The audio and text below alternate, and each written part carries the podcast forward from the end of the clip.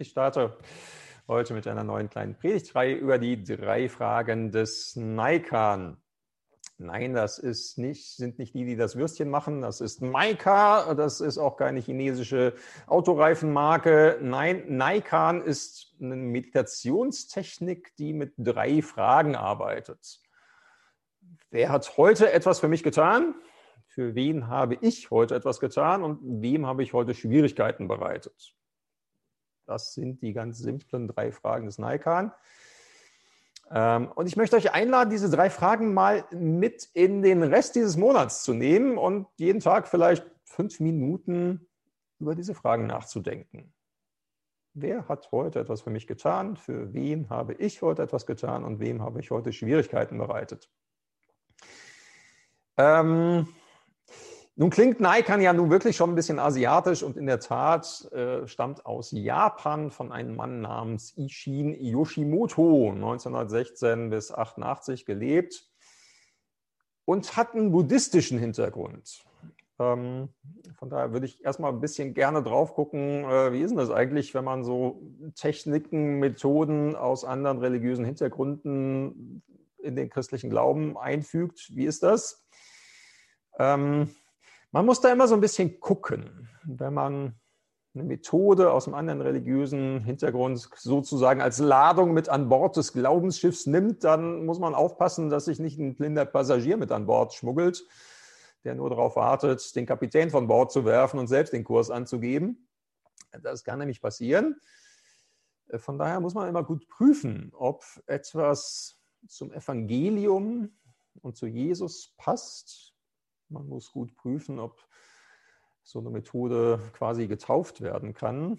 Ähm, ich glaube schon, dass das in vielen Fällen geht, aber ich glaube auch, dass man weise unterscheiden muss, wo das geht und wo nicht. Ich will das mal noch an einem etwas anderen Beispiel verdeutlichen. Ähm, ganz schlicht an Yoga. Also ich habe irgendwie im Winter ein bisschen Yoga angefangen zu machen. Immer wieder total lustig, finde ich ja. Allein schon die die Yoga-Stellungen heißen. Meine Frau hat mal irgendwie mit Freundinnen zusammen immer Yoga-Stellungen raten gemacht. Ne? Katze und Kuh und Frosch und Kobra und Taube und immer wieder der herabschauende Hund. So, ne? irgendwie total lustig. Ähm, ja, aber ich mache das einfach als Sport, als Muskelaktivierung und vor allem gegen Rückenschmerzen. So. Und das sind einfach mal Bewegungen. Fertig. Ursprünglich freilich ist Yoga im Rahmen von Hinduismus und Teilen des Buddhismus entwickelt worden. Und dabei ging es zunächst mal darum, den Körper so zu kräftigen und zu mobilisieren, dass er möglichst äh, beschwerdefrei über einen längeren Zeitraum im Meditationssitz verweilen kann, also zum Beispiel im Lotussitz, und man dadurch letztlich zur Erleuchtung findet. Das ist eigentlich so der ursprüngliche Hintergrund. Und ja, bei manchen Yoga-Lehrern merkt man diesen Hintergrund doch auch stark. Da geht es dann nicht nur um Muskeln und Beweglichkeit, sondern irgendwie um Chakren und Energieflüsse und das Einswerden mit allem, was ist. Ähm, von daher muss man so ein bisschen gucken und unterscheiden. So, ist, ist Yoga jetzt einfach nur eine sportliche Betätigung oder soll Yoga das Tor in eine andere religiöse Welt aufstoßen? So, und von daher, ne, Yoga als Sport ist gut, Yoga als Tor in eine fernöstliche religiöse Welt, ja, sollte man eher kritisch drauf gucken. Kurz und gut, ne? immer gucken. Was holt man sich damit an Bord? Ist da irgendwie so ein blinder Passagier mit an Bord, der irgendwie Kapitän von Bord wirft und selber die Fahrtrichtung angibt? Es ist wichtig zu prüfen, auch bei Naikan, ob man das taufen kann, diese Methode, ob das zu Jesus und dem Evangelium passt. Und da könnte man von vornherein schon mal überlegen, da ist ja viel vom Tun die Rede bei diesen drei Fragen, die ich genannt habe. Ne? Wer hat heute etwas für mich getan? Für wen habe ich heute etwas getan? Ja, und auch bei der dritten Frage zielt es gewöhnlich ja eigentlich auf das ab, was ich praktisch getan habe. Wo habe ich jemandem heute Schwierigkeiten bereitet? Ja, wo habe ich was gemacht, was einem anderen Schwierigkeiten bereitet? Ne? Wo habe ich was getan? Wiederum. Nun haben wir als evangelische Christen leicht so eine Sperre dagegen, dem praktischen Tun eine zu große Bedeutung zuzuweisen.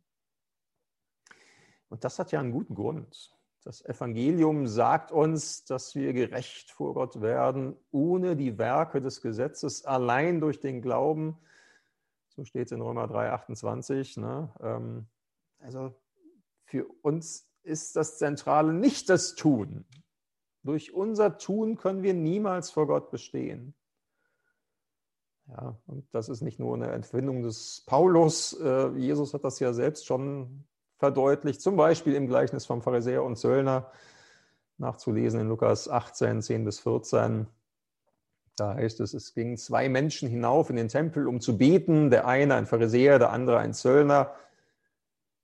Der Pharisäer stand und betete bei sich selbst so, ich danke dir Gott, dass ich nicht bin wie die anderen Leute, Räuber, Ungerechte, Ehebrecher oder auch wie dieser Zöllner da hinten. Ich faste zweimal in der Woche und gebe den Zehnten von allem, was ich einnehme. Der Zöllner aber stand ferne und wollte auch die Augen nicht aufheben zum Himmel, sondern schlug an seine Brust und sprach, Gott sei mir Sünder gnädig.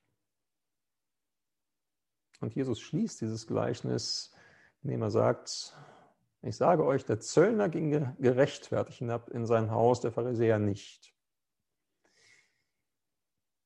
Ich sage das gleich am Anfang, um da eine Warnung auszusprechen. Ne? Der Pharisäer ist irgendwie auch ganz wahnsinnig stolz auf sein Tun und so. Und äh, da merkt man aber, da läuft was zutiefst falsch. Mit unserem Tun werden wir nicht gerecht vor Gott.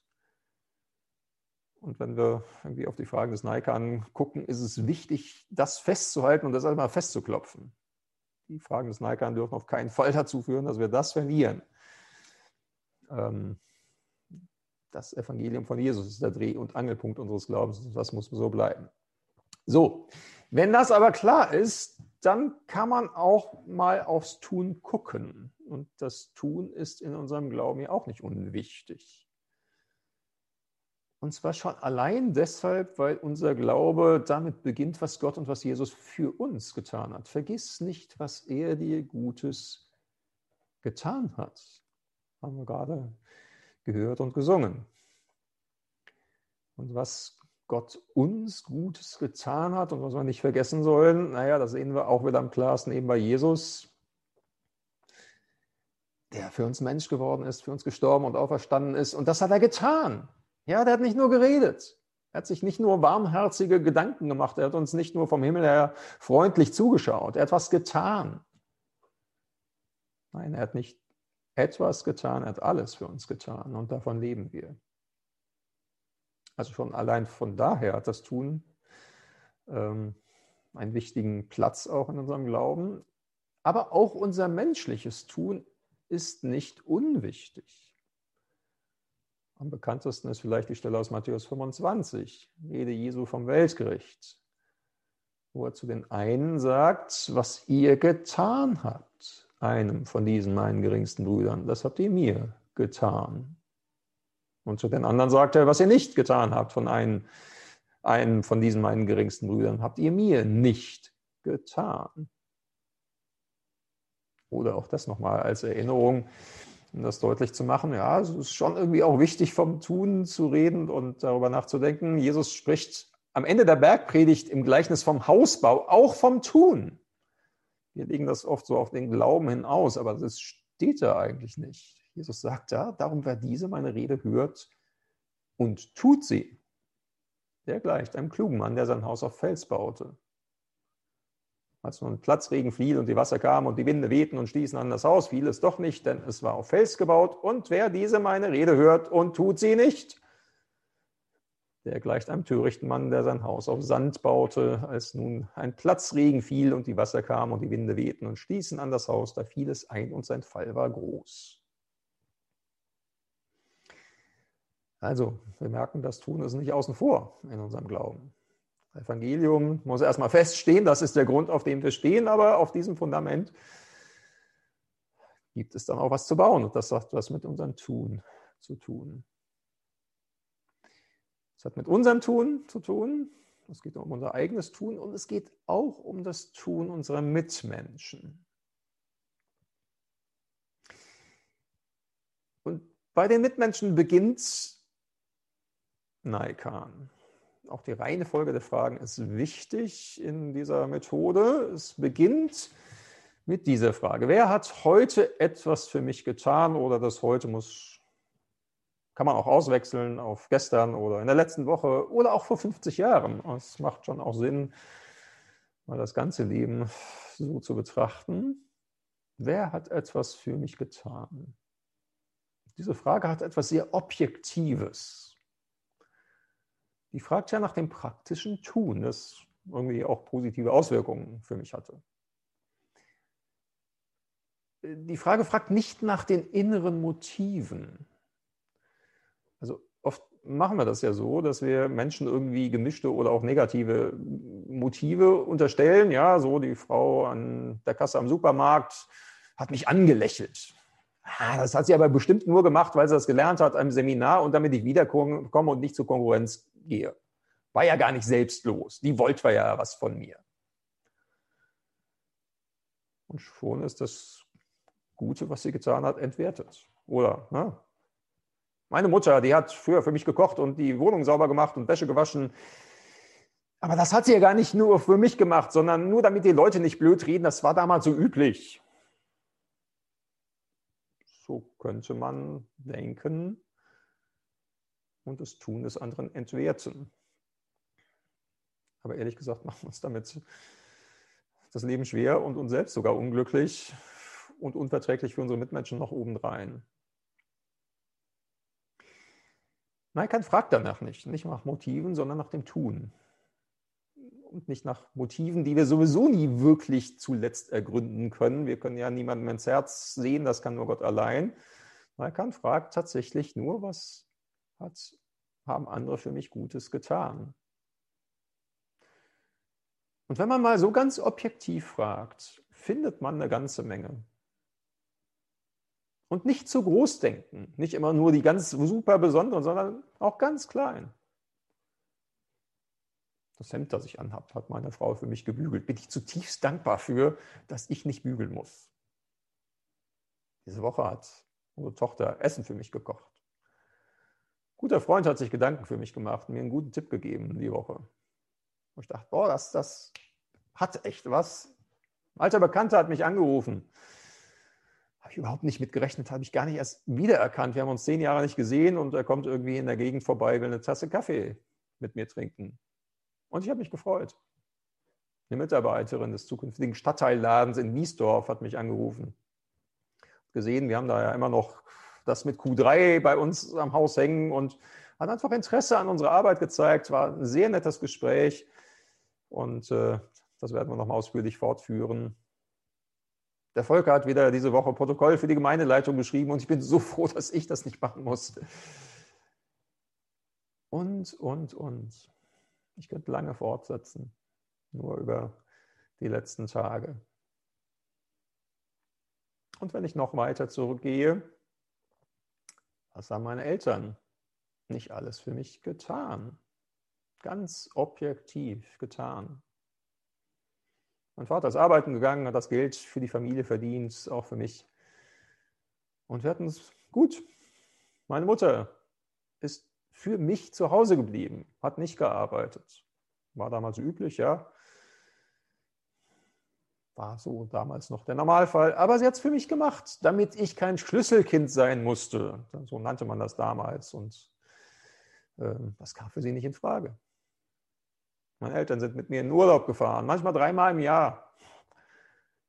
Haben mir mein Studium finanziert, das erste Auto geschenkt. Und, und, und. Natürlich kann jeder von uns auch Geschichten darüber erzählen, was andere Menschen, vielleicht auch die eigenen Eltern, nicht gut gemacht haben. Ja. Aber sie haben ganz objektiv viel getan, für mich getan. Und es ist gut, darüber nachzudenken und es zu würdigen. Und es auch dem anderen zu sagen, danke, dass du das für mich getan hast. Und ja, heute ist Muttertag, ist vielleicht gerade heute ein guter Tag, um das auch mal ganz praktisch auszudrücken. Welche Auswirkungen hat es, wenn man diese erste Frage des Naikan stellt? Nun, man wird dankbarer. Man nimmt mehr von dem wahr, was andere für mich tun. Man entdeckt, wie reich man beschenkt ist durch das Tun anderer Menschen. Man bricht aus der Gewohnheit aus, das Gute für selbstverständlich zu halten. Das ist es nämlich nicht. Ja, irgendwie neigen wir Menschen oft dazu, das Gute für selbstverständlich zu halten und wenn mal was nicht gut läuft, da irgendwie drauf rumzuhacken und uns ganz furchtbar zu ärgern. Ja, aber irgendwie ist das ungleichgewichtig. Ne? Und von dieser Naikan-Frage aus wird man auch nicht nur dankbarer für das Tun, sondern auch für die Menschen selbst, die es getan haben. Und so mündet die erste Naikan-Frage leicht in den Dank auch an Gott, an den in den Dank für meine Frau, für meine Kinder, für meine Familie, für meine Geschwister, für meine Freunde, für die Gemeindeleitung, für euch. Vom Dank für das Tun zum Dank für die Menschen, die es tun. So viel mal als Gedanken zu dieser ersten Frage des Naikan, ähm, zu den anderen beiden nächste Woche und in drei Wochen zwischendurch ist Pfingsten. Und wie gesagt, ich möchte euch einladen, die Fragen mal mitzunehmen. Vielleicht auch jetzt gleich nochmal aufzuschreiben, damit ihr sie nicht vergesst, oder könnt ihr auch nachgoogeln unter Naikan mit AI geschrieben. Ähm, wer hat heute etwas für mich getan? Für wen habe ich heute etwas getan und wem habe ich heute Schwierigkeiten bereitet? Und wer weiß, vielleicht mag jemand nächste Woche beim Gottesdienst mal erzählen, wie es euch mit der Frage ergangen ist. Also jetzt gar nicht mal so sehr dass man praktisch erzählt, welche Gedanken man hat, sondern wie ist es mir mit der Frage eigentlich ergangen? Vielleicht eine Möglichkeit, sich dann in der kleinen Gruppe nach dem Gottesdienst auch darüber auszutauschen. Amen.